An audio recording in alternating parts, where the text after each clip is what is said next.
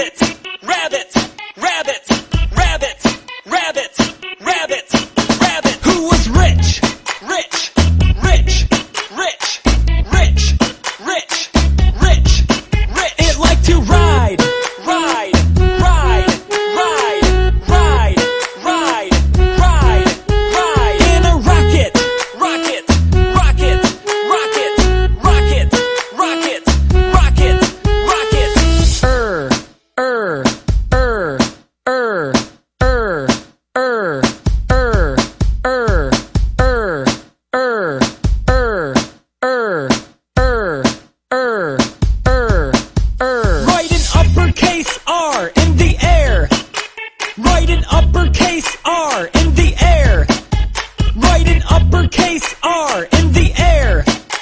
Write an uppercase R in the air.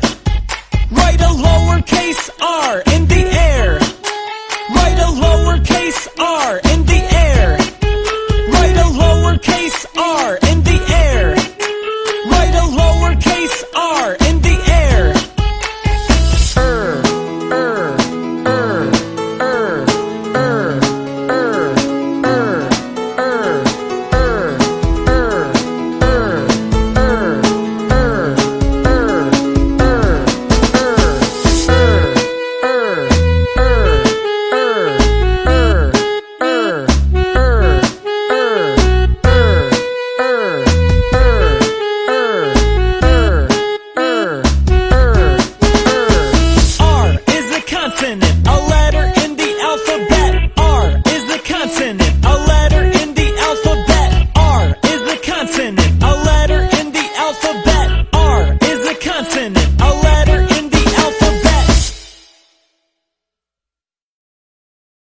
还在为宝宝早教困扰吗？